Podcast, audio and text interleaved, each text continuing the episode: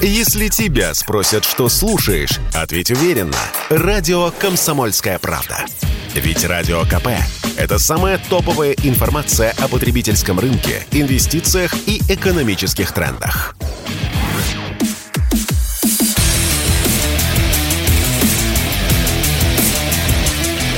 Программа с непримиримой позицией. Утренний Мардан. И снова здравствуйте, и снова в эфире радио «Комсомольская правда». Я Сергей Мардан. Идет трансляция на YouTube-канале Мардан 2.0. Все работает. Можете заходить, смотреть. Не забывайте только подписываться. Нажимайте кнопку подписаться, ну и, соответственно, нажимайте кнопку лайк. Это касается и тех, кто смотрит сейчас прямую трансляцию, и тех, кто будет потом программу смотреть в записи. Ну а для тех, кто будет в записи, тогда, в общем, не жалейте комментариев. В чате-то они никак не аккумулируются. Вот, их никак Google не ранжирует, не оценивает. А вот а те комменты, которые появляются потом, да, для него это важно. Ну и для нас это, соответственно, важно. А в телеграм-канале Мардан идет голосование. Нужно ли Волгограду вернуть его гордое имя Сталинград. Ладно, про это я уже все сказал, не буду повторяться. Вот, если вам интересно, заходите, голосуйте. Вот у нас сейчас должен был э, быть э, Михаил Леонидович Хазин, но что-то какие-то технические проблемы, не можем мы никак с ним соединиться. Будем пытаться.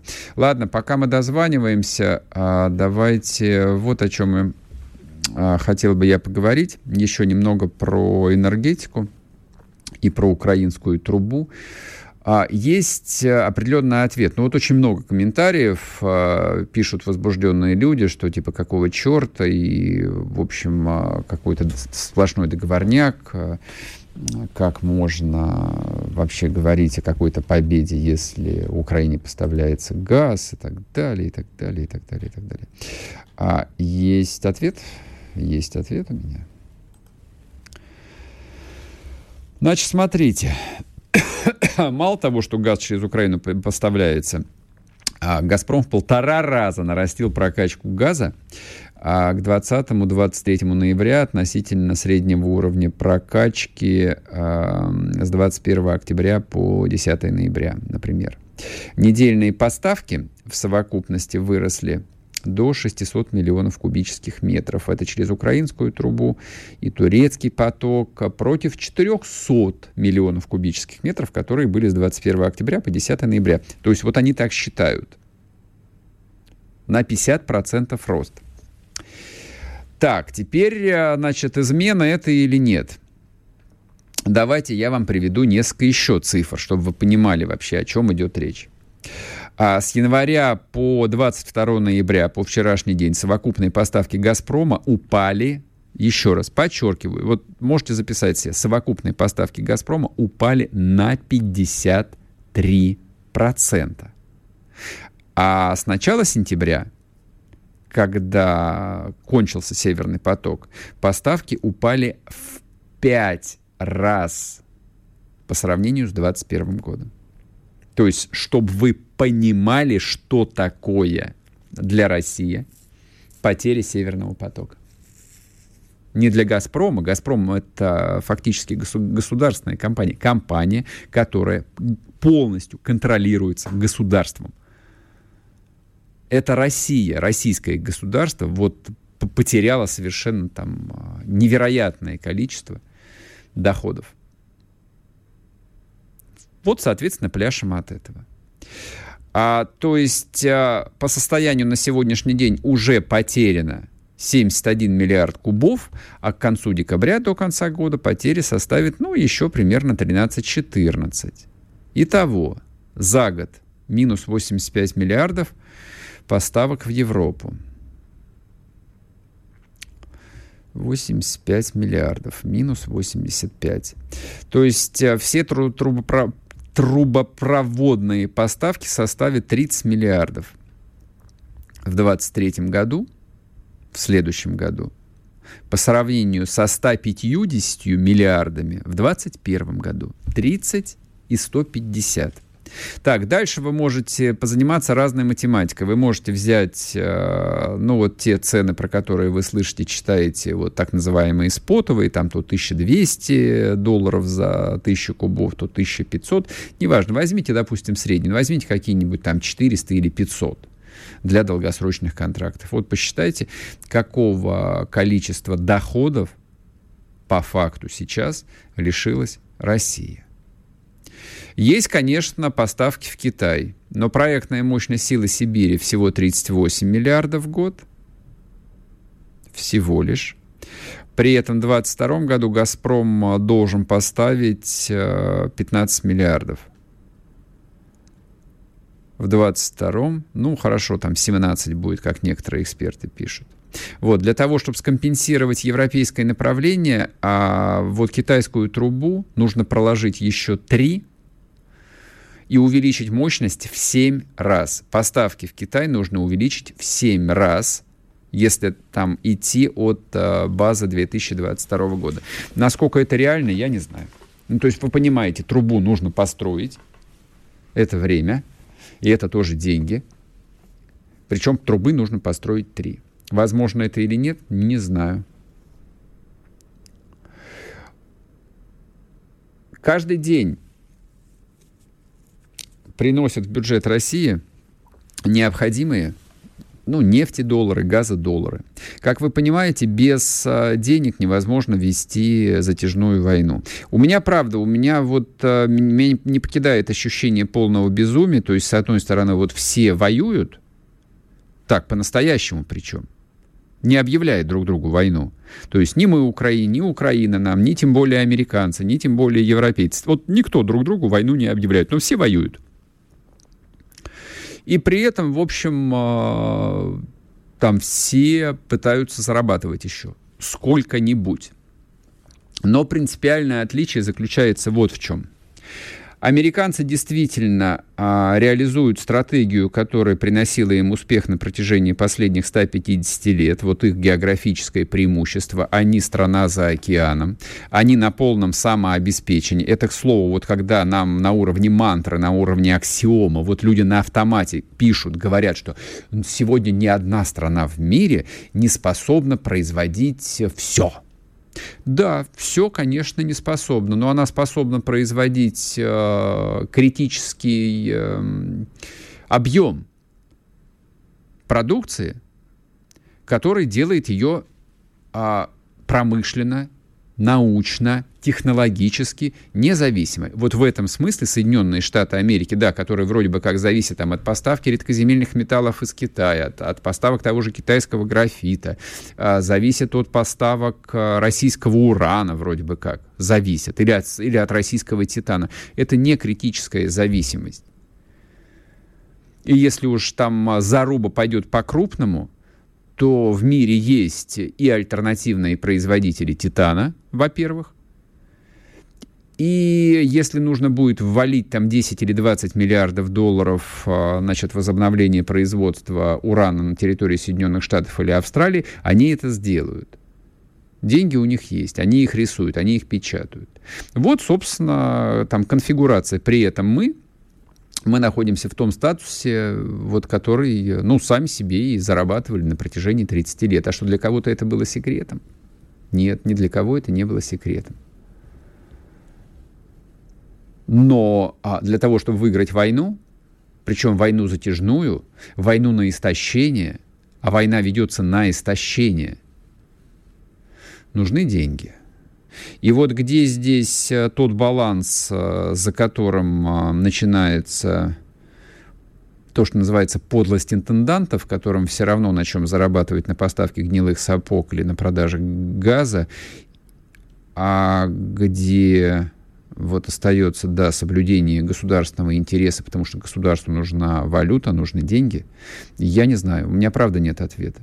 Я очень рассчитывал этот вопрос задать э, Хазину, но вот э, что-то произошло, видимо. Так мы и не смогли с Михаилом Леонидовичем связаться. Вот так вот. Вот вам еще немного энергетической статистики. А сегодня тоже все информационные ленты заполнились ну, такими довольно бравурными и бессмысленными сообщениями о том, что сегодня, возможно, Запад примет ограничение цен на нефть. И тут, знаете, какая ситуация возникает? А, ну, я, я понимаю ее объективные причины – а, то есть вот э, в журналистской профессиональной среде людей, э, которые, ну, более-менее понимают, как работает экономика, очень мало, то есть практически не остались. Ну, деловой прессы, во-первых, почти не остались.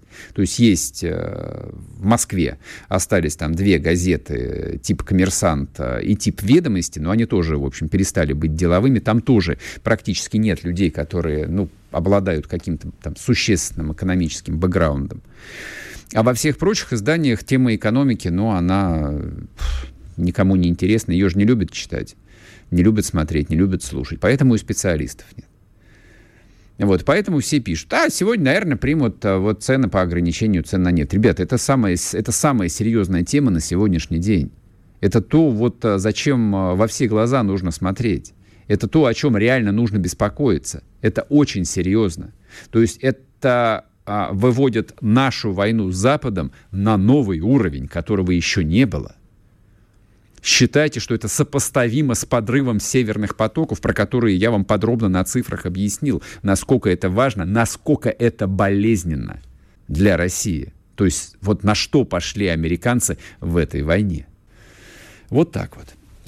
Сейчас короткий перерыв на новости, вернемся и продолжим. Спорткп.ру О спорте, как о жизни.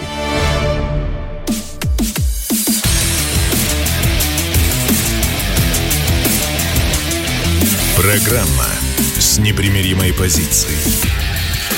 Утренний Мардан. И снова здравствуйте, и снова в эфире радио «Комсомольская правда». Я Сергей Мардан. Так, позвольте, я отвлекусь еще на одну секундочку. Напишу коллегам. И поедем дальше. Написал. Все. Значит, смотрите. Тут мне пишет секта Шария. Вот непосредственно в эфир. Не знаю, то ли, э, в общем, их э, задело мое выступление позавчера, то ли, в общем, они ходят из чата в чат и повсюду гадят. Вот эта вот секта Шария теперь э, предъявляет мне, почему я не хочу поговорить про министра обороны Шойгу. Давайте коротко вот объясним по этой теме. Вот вообще вот в том, что происходит, все очень просто устроено вот есть линия фронта, там, вот там она настоящая, а здесь она невидимая. Но вот есть линия фронта. Мы по одну сторону, а они по другую сторону. Вот политические хохлы, и шари в том числе, по другую сторону. Они враги. Вбейте, пожалуйста, себе это в бошку. Любой украинский патриот – как бы он ни пытался вот изображать независимость, альтернативный взгляд, он враг. Он по другую сторону. Для вас не остается ничего другого сейчас, кроме как смотреть на него и видеть в нем врага. С врагом не разговаривают, с врагом не спорят, врага не слушают. Вот как устроена эта жизнь. И что а, вы считаете, что вот я должен подхватить тему, запущенную цепсошниками, и обсуждать сейчас Шойгу? Мы Шойгу сами между собой обсудим, когда время придет. Но не с ними и не сейчас. Тем более, что война ведется, боевые действия ведутся не Министерством обороны. Министерство обороны – это структура мирного времени, по большому счету, которая занимается хозяйственной частью на самом деле.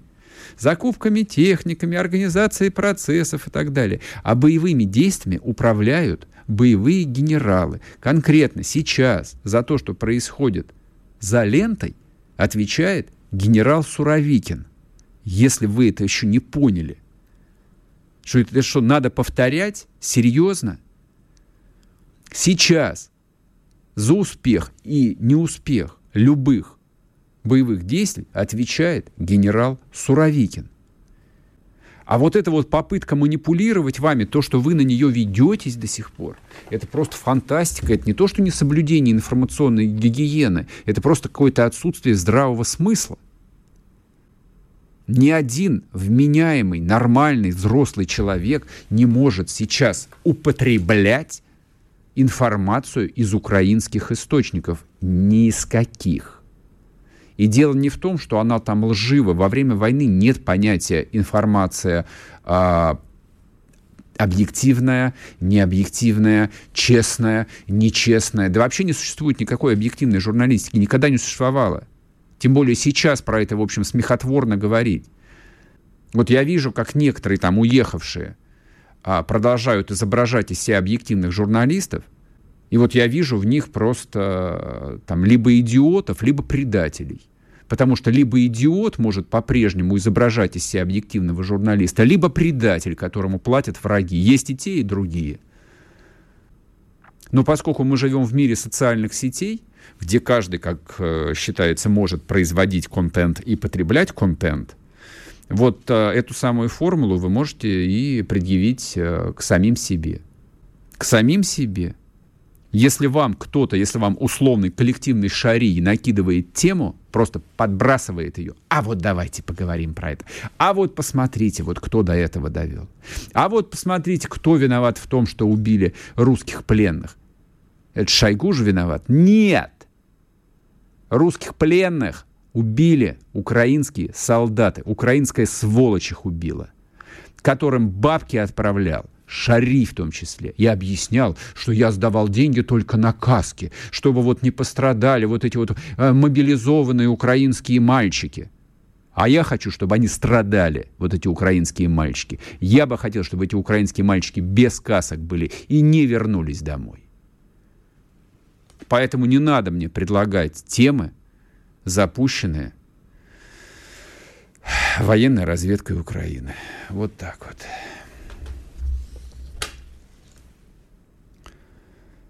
Что совершенно, в общем, не, исклю... не отменяет всех тех вопросов, которые мы задаем и здесь, и на кухнях, и в автобусах друг другу. Вопросов в большинстве своем безответных. Как это получилось? Почему это получилось? Ну, потому это получилось. Вот я, например, там на этот вопрос, ну, в общем и целых, ну, не в деталях, но в принципе ответил. Это закономерно. То, что с нами происходит, это закономерно. Мы, конечно, не готовы оказались к этому.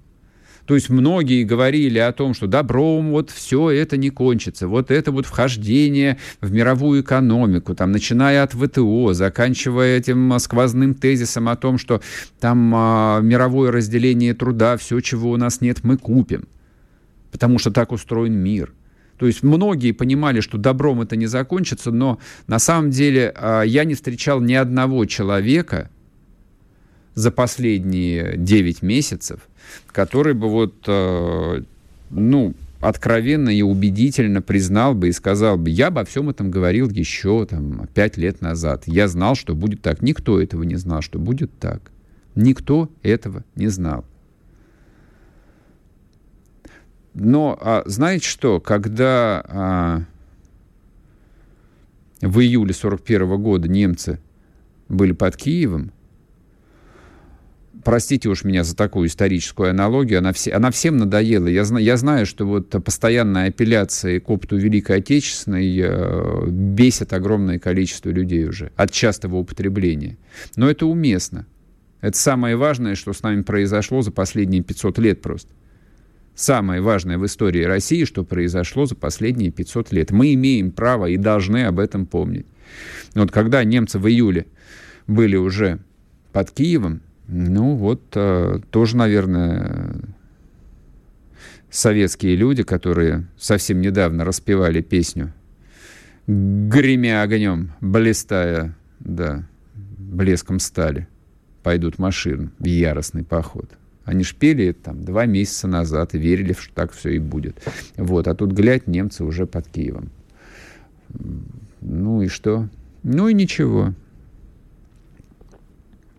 это нисколько там не должно не расслаблять, не успокаивать, не что-то объяснять. Это, это все это к тому, что, ну да, в жизни так бывает. Люди склонны к самообману, люди склонны к тому, чтобы верить в хорошее. Ну вот докладывают там тебе изо дня в день, из года в год э, победные реляции о том, что все хорошо, и ты, в общем, в чем-то начинаешь верить.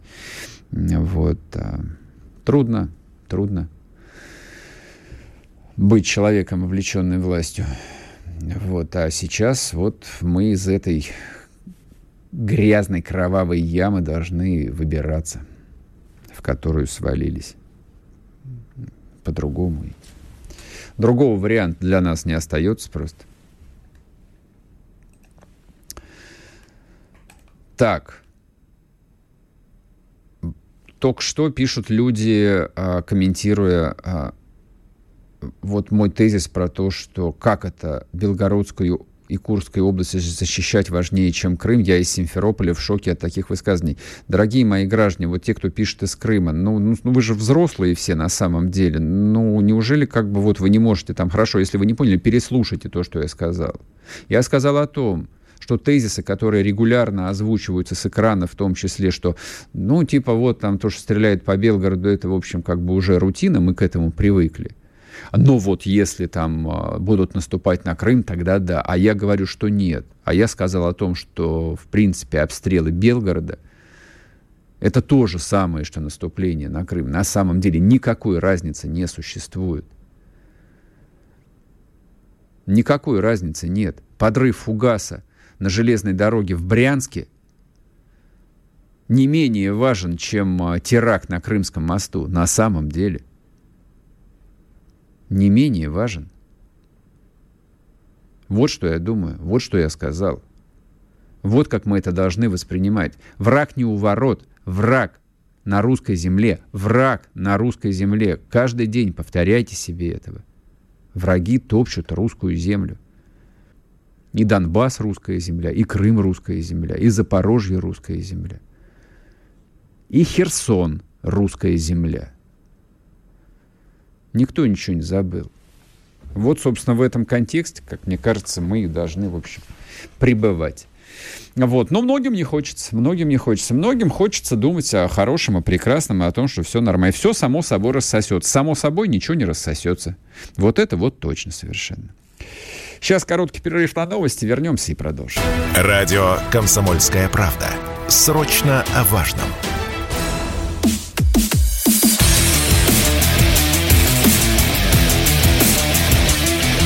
Программа с непримиримой позицией. Утренний Мардан. И снова здравствуйте, и снова в эфире радио «Комсомольская правда». Я Сергей Мардан, YouTube-канал «Мардан 2.0». Если не подписались, подписывайтесь. Телеграм-канал «Мардан». У нас там идет голосование. Голосование. Нужно ли переименовывать Волгоград обратно в Сталинград? В принципе, все сказал. Коротко скажу. Во-первых, в этом году 80-летие Сталинградской битвы. Второе соображение. Да, как мне кажется, это один из важнейших символов, которые есть в русской истории. Сталинград. То есть к Сталину можете относиться как угодно. Может быть, время не пришло еще. Вот, но Сталинград вот. Это одна из важнейших страниц в русской истории. Вот, собственно, почему эта тема возникла. Давайте, значит, э, про культуру. Про культуру я хотел поговорить. Вы не поверите, я точно знаю, что в этом году а, голубой огонек будет совершенно другим. То есть в России, конечно, все очень медленно. Россия в этом смысле совершенно азиатская страна, причем застрявшая в какой-то там первой половине 19 века, еще до строительства первой железной дороги. Какого там Транссиба? Господи помилуй, нет никакого Транссиба. Даже Николаевской железной дороги еще не так у нас медленно принимаются решения. Но принимаются. Вот. А если они приняты, потом их отменить, ну, тоже потребуется несколько десятилетий. Так вот, э, все вот эти вот э, граждане, имя которым легион, которые вот непонятно, по необъяснимым причинам э, вдруг решили уехать и, так сказать, оттопырив губу, объяснить нам, что мы насекомые, без них не проживем и все равно приползем и будем значит, целовать их шнурки, как сказал один а, неопрятный, э, обсыпанный перхотью человек, они в этом смысле сильно ошибаются, конечно. Нет, все, их место активно замещается. И, суть по всему, Аллу Борисовну Пугачеву хоронить будут не, не на Новодевичьем, а, видимо, похоронят ее на ее новой родине теперь, там где-то. Ну и всех прочих, кто туда уехал. Они все в разные места, на самом деле, уехали. Вот, э, наверное, там им и придется остаться. Может быть, и хорошо, может быть, это и не страшно. В конце концов, у каждого человека своя собственная жизнь, и он может ее прожить как ему угодно. Но вот э, сюда нет. Судя по всему, вот традиционный там еще сценарий голубого огонька, такой привычный, вот э, на котором э, вот этот вот лоснящийся несмешной Ургант объявляет э, вот этих вот мумий, застывших в каком-то 1985 году, вот с одной и той же маской, которая не меняется. Вот этого не будет. Ни Урганта, ни Софии Ротару, ни Алла Пугачева не будет. Будут совсем другие лица. А, скорее всего, скорее всего, а, вот это, ну, я закончу все же про голубой огонек. Это такая вещь очень важная, очень скрепная. Русская жизнь же она такая, вот в некоторых вещах не меняется десятилетиями, это правда. Вот какие-то вещи вообще никогда не меняются. Вот вообще никогда не меняются. Не знаю почему. Это как кухня, это как а, привычка там к климату. Это вот, ну, не знаю. Много таких истории есть. Вот «Голубой огонек» — это реальная скреп, такая же важная, как салат оливье, селедка под шубой и щи с говядиной зимой. И борщ летом из щавеля.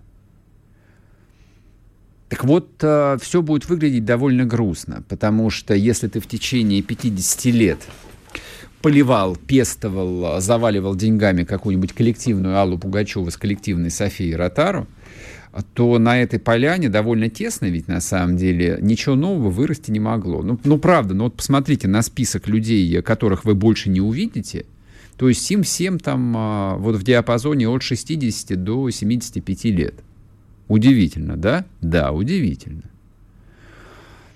Соответственно, вот сейчас, в течение полугода, людям, ответственным за процесс, там, музыкальным продюсерам, не знаю, руководству федеральных телевизионных каналов, там, ну, я не знаю, кто этим занимается, правда. Вот я всегда был страшно далек от шоу-бизнеса. Им сейчас нужно вывернуться наизнанку и найти каких-нибудь э, шаманов, прости господи, а, и поставить их в новогоднюю сетку. Хотя, честно я вам скажу, шаман — а в голубом огоньке как-то вот меня совершенно что-то это не привлекает. То есть вот э, не новогоднее творчество совсем. Вот он, он, он что там должен спеть? Песню «Встанем»? У меня аж мороз по, по коже от песни «Встанем». Песню «Я русский»? Ну ладно, хорошо. Но это на один, на два раза. Вот слушать ее еще 31 декабря я не готов. А что у него еще есть там в ассортименте, я не знаю. Так а, это вот единственный человек, который прозвучал. Но он хоть он хоть сколько-нибудь был интересен, поэтому в него схватились руками и ногами и потащили его сразу вот по всем этим публичным мероприятиям. Вот и на Красной площади спой, и в Лужниках спой, и здесь спой, и сюда приезжай, спой нам что-нибудь. А почему? Ну, потому что ты сейчас вот э, наконец, вот э, ты в тренде. Еще что? И вот тут себя обманывать не надо. Действительно, а, современная российская массовая культура, нормально, это нормально говорить про массовую культуру, она, ну, наверное, пару лет а, ее будет так подколбашивать слегка. Семен Пегов тут выступал в Государственной Думе и сказал а, такую удивительную вещь. Ну, она как удивительная? Она неудивительная для тех, кто был на Украине, допустим, еще в нулевые. Вот. Они э, обращали всегда внимание о том, что вот э, украинская популярная музыка прям вот-вот расцветает. Совсем не, тому, не потому, что мова соловьиная, а потому что есть запрос, потому что есть поддержка, потому что вот э, прет, и вот появляются там талантливые люди. Это, я к ним, вот к этим талантливым э, людям, там, какому-нибудь э, условному скрипке, от этого лучше относиться не начинаю. То есть он упырь, он потенциальный мертвец, я надеюсь, но он талантливый. А у нас ничего подобного не было. А у нас ничего подобного не было. И вот Пегов говорит о том, что там включаешь любую украинскую радиостанцию, и там потоком идут песни, причем актуальные, там, и про то, что важно сейчас, и то, что отзывается в сердце прямо сейчас. Это, это сейчас пишется, сейчас поется. И это не то, что вот в каком-то там а, украинском политбюро, вот где заседают укронацисты, зигующие, а, значит, сидит а, некая группа, которая распределяет гранты, вот, по всяким а, местным а, украинским продюсерам, и они, значит, выпекают вот эти вот песни. Нет, этого, это все рождается внутри индустрии. Это, сети, это, это сеть, это сетевая система. Но этого там много, и оно достаточно высокого качества. И оно получает зеленый свет на всех радиостанциях. Еще бы, если там русский язык фактически запрещен в публичном пространстве. Еще бы. Но у нас-то ничего подобного до сих пор нет – у нас-то пляшут именно вот по модели, ну да, середина нулевых, но вот э, я бы это описал бы так. Мы сейчас придумаем какую-то государственную структуру, какую-то вот, э, не знаю, там, конторку, вот, которой сейчас загрузим денег, и вот эта вот конторка начнет э, эти деньги распределять. Получается плохо. А получается в итоге плохо. Получаются все равно в конечном счете проекты, которые возникают сами, сами собой на каком-то чистом энтузиазме, либо на продюсерских деньгах, как тот же, простите меня, опять я про шамана говорю, не потому что я там поклонник или не поклонник, просто вот как бы это то, что, о чем, то, что видят все. И какой-нибудь э, Аким Апачев или Рич. И еще там список э, рэперов, причем которые не очень популярны. Их не очень слушают, мягко говоря. Не потому, что, точнее, не только потому, что им не давали дорогу, не давали площадки, хотя да. Но вот в этом рынке, который существовал и существует до сих пор, рынок аполитичный, рынок, в котором во главе угла всегда только бабки, для них места нет, они маргиналы, они неинтересны. Поэтому дайте нам суперхит какой-нибудь, совершенно бессмысленный, мы ему дадим или купим мы ему ротацию на всех музыкальных радиостанциях, мы на этом заработаем, соответственно, хорошие бабки, все. И продюсеры, и радиостанции продадут рекламу. И все. А про что они поют? Да какая разница, про что угодно пусть поют. Вот у нас по-прежнему устроено так. И поэтому голубой огонек образца вот новый 2023 год мы будем встречать с вами, ну так, в некотором недоумении. Да, а, мы не увидим вот этих вот похабных рож. Слава богу, это большое достижение. То есть мы точно не увидим а, блеющего Макаревича. Мы не увидим а, мерзопакостного, лоснящегося Урганта.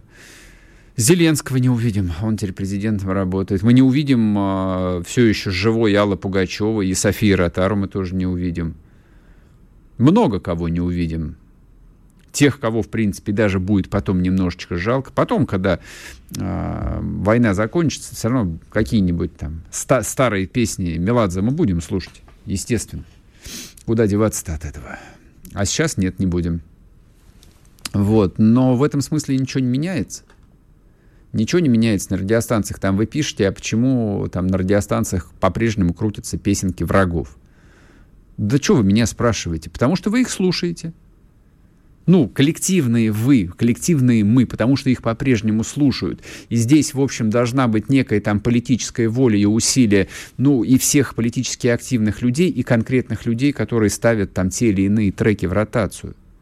А они, если ставят эти треки в ротацию, там, Макаревича условного, ну, считайте, что они вам показывают средний палец демонстративно вполне себе. Это так.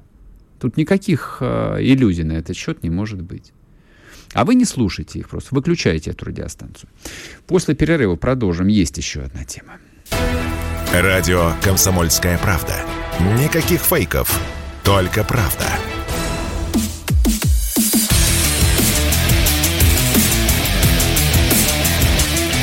Программа с непримиримой позицией. Утренний Мардан. И снова здравствуйте, и снова в эфире радио «Комсомольская правда». Я Сергей Мордан.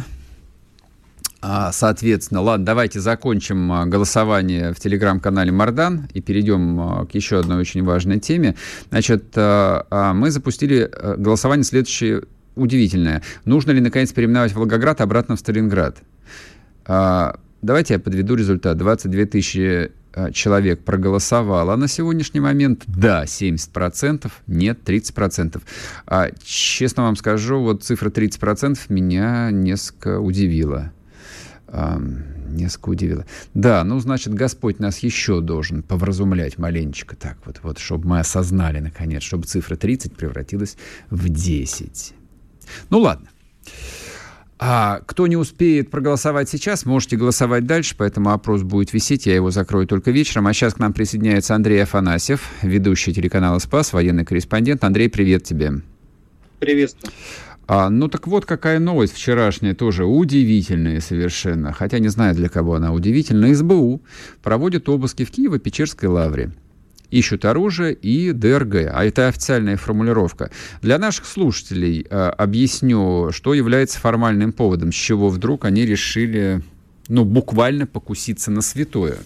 То есть Украина-то вроде бы как пока остается формально православной страной, а на наместника Лавра написали донос, потому что в одном из храмов Лавра, я не знаю в каком, исполняли песню, такая вот есть, ну, религиозная песня, «Пробуждается матушка Русь». Вот, вот СБУшники теперь, соответственно, разбираются, что там за сторонники русского мира. Андрей Сергеевич, вопрос к тебе такой. А вот э, удивляет тебя то, что политические хохлы не побоялись провести обыски, казалось бы, вот в святыне. Ничего не боятся. Э, на самом деле не удивляет. Э, меня удивляет, что они при этом э, продолжают отрицать тот факт, что они наследуют советской власти. Потому что у нас же на Украине проходила декоммунизация, они очень любят говорить, что вот они борцы с советской властью, с Лениным, со всем прочим, со Сталиным. Угу. А, между тем, это же э, классический способ э, диалога советской власти с церковью. Донос, обыски, унижение. Э, аресты. Аресты, расстрелы.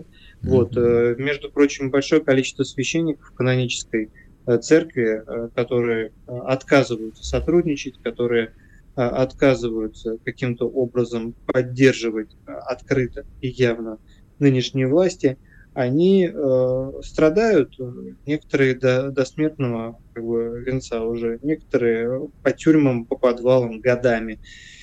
Я сам общался, тоже снимал специальный репортаж э, про то, как э, в Мариуполе тюрьме СБУ э, пытали буквально священника. Сам священник выжил, он мне об этом рассказывал. Мы ездили в эту самую тюрьму, разрушенную, разбитую войной, и он показывал комнаты, помещения, где его пытали, где его били, где его пытались склонить к подписанию документов о сотрудничестве и прочее, прочее, прочее.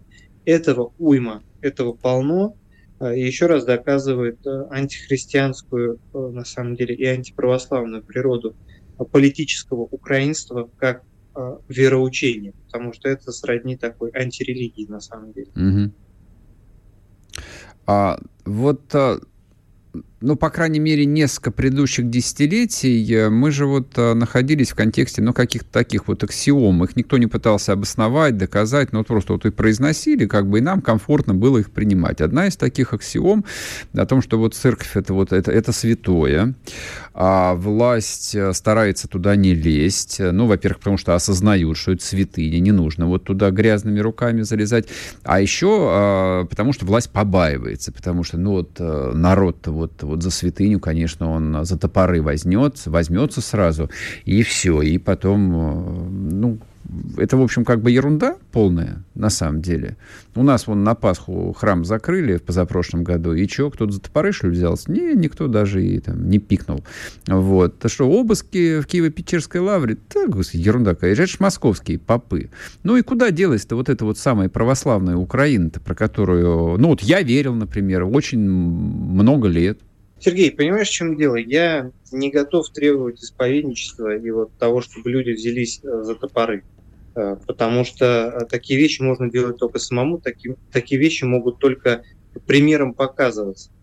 Православная Украина есть, и люди, которые нас там ждут, люди, которые продолжают связывать себя с русским миром правильном понимании этого слова, они там есть, и их много. Угу. Но современное украинское общество, оно так устроено, что это, по сути, тоталитарное государство, угу. где действуют э, принципы доносов, принципы унижений, принципы преследований без суда и следствия. Опять же говорю, это очень напоминает э, Советский Союз в, на определенном этапе развития этого государства. Э, и тогда же тоже Советский Союз э, тоже преследовал верующих. Никто за топоры и ножи не брался. Это правда. Вирус, это веру правда. сохранили. Советского Союза нет, а вера есть. Угу. Поэтому и тут будет то же самое. Украина это тоталитарная, кровожадная, остервеневшая, она закончится. А Киево-Печерские святые, Лавра и вера православная, настоящая русская, она там останется. Потому что это, как ты правильно говоришь, действительно аксиома. То, что не требует доказательств, то, что вообще не отмирно, и оно зависит не от людей. Потому что если бы это зависело от людей, от нас с вами, уже все давно закончилось. А тут Бог все удержит. Поэтому я думаю, что э, тут проблема в другом. Тут проблема в том, что по большому счету э, это нам большой урок здесь, живущим в России, большой пример того, что наши враги считают угрозой для себя. Uh-huh, uh-huh. Вот у нас это еще многие люди не понимают. Многие люди не понимают, что э, создание э, так называемых всяких раскольнических патриархатов киевских, всяких православных церквей Украины, Томасов и прочее, это не просто какая-то инициатива какой-то группы а, особо щирых украинских националистов. Это системная работа глобальных политических и финансовых сил по уничтожению России которые, в отличие от нас, прекрасно понимают, за счет чего мы стоим и что нас удерживает всех вместе. Ты обрати внимание, что все самые страшные кровавые события начинались всегда после того, как власти украинские при поддержке глобальных структур начинали процесс по отделению, по разрыву, по буквально раздиранию тела церкви на части. Вот как только это начинается, происходит страшная кровь. Бог выпускает страшную кровь, когда грязными, немытыми руками, как это было в 30-е годы, накануне Великой Отечественной войны, как это было на майданной и постмайданной Украине, э, начинают власти лезть грязными, немытыми руками в святыню, пытаться ее подчинить себе. Вот тогда всегда бывает страшно, тогда всегда бывает жутко, и пока э, не будет э, публичное массовое покаяние, за это, ничего не закончится. Слушай, ну вот а, для того, чтобы тему с Лаврой закончить, на самом деле Лавра по сути уже захвачена, то есть а, Ануфрий и его там епископы, они же от э, русской церкви-то отрекли, отреклись. Вот, и, собственно, наместник, yeah. на, наместник Павел, э, как бы он тоже один из числа вот этих самых э, феофановских предателей. Не все э, ну, люди в Украинской Православной Церкви будь то епископы, священники или миряне, отреклись. Не все. И э, я, э, опять же, эти вопросы, вопросы канонические, я предлагаю оставить церковь. Так мы, церковь мы сама, есть часть церкви. Да. Что бы нам мы не обсудить бы. Э, и, конечно же, тут каноны были нарушены. Но э, обсуждать такие вопросы все-таки нужно в церковном контексте. Мне кажется, что вообще тут действует очень простой принцип. Чья власть, того и вера. Давай вернем Киев, и там все будет нормально с православием, я тебе это обещаю. Хороший. Как стало нормально в Крыму. Вот в Крыму наша власть, наша, и с, и с церковными вопросами, расколами и всем прочим, там вопрос закрыт. Вот чем быстрее мы освободим эти земли, тем быстрее э, везде будет экономический порядок. Потому что у церкви нету собственных гвардейцев кардинала, Угу. Нету у них административных силовых рук, которые могли бы вот такие вопросы решать, защищать, кроме наших. Мы и есть те самые, на самом деле, гвардейцы кардиналов. Наша задача почувствовать это и понять, что церковь это не нечто абстрактное, нечто стоящее рядом, а это действительно мы все, это наша часть. Мы же сами идем и детей крестим в церковь. Идем, крестим. А почему? Потому что чувствуем какую-то общность, какую-то связь. Вот теперь нужно сделать еще один шаг, шаг и понять, что надо не просто ходить в церковь, детей крестить, а жить жизнью церкви, понимать, что это такое и как это величие э, повлияло на все формирование, на становление нас как народа и государства. Спасибо тебе большое. Андрей Афанасьев был с нами. Счастливо. Да, счастливо. Военный корреспондент, ведущий телеканала «Спас». Вот, поговорили мы еще об такой, в общем, э, тревожной, плохой, с одной стороны, печальной новости. Ну, в общем, опять-таки, смотря как к этому подходить, вот, э, то есть ожидали ли вы, мы, то, что они рискнут проводить обыски в Лавре? Ну, почему нет? Собственно, к этому все и шло. Ну, вот ждали никакого-то момента и провели. Ну, ничего, Господь все расставит на свои, на, по своим местам. Все, всех обнимаю, всем хорошего дня, услышимся завтра, пока. Радио «Комсомольская правда». Срочно о важном.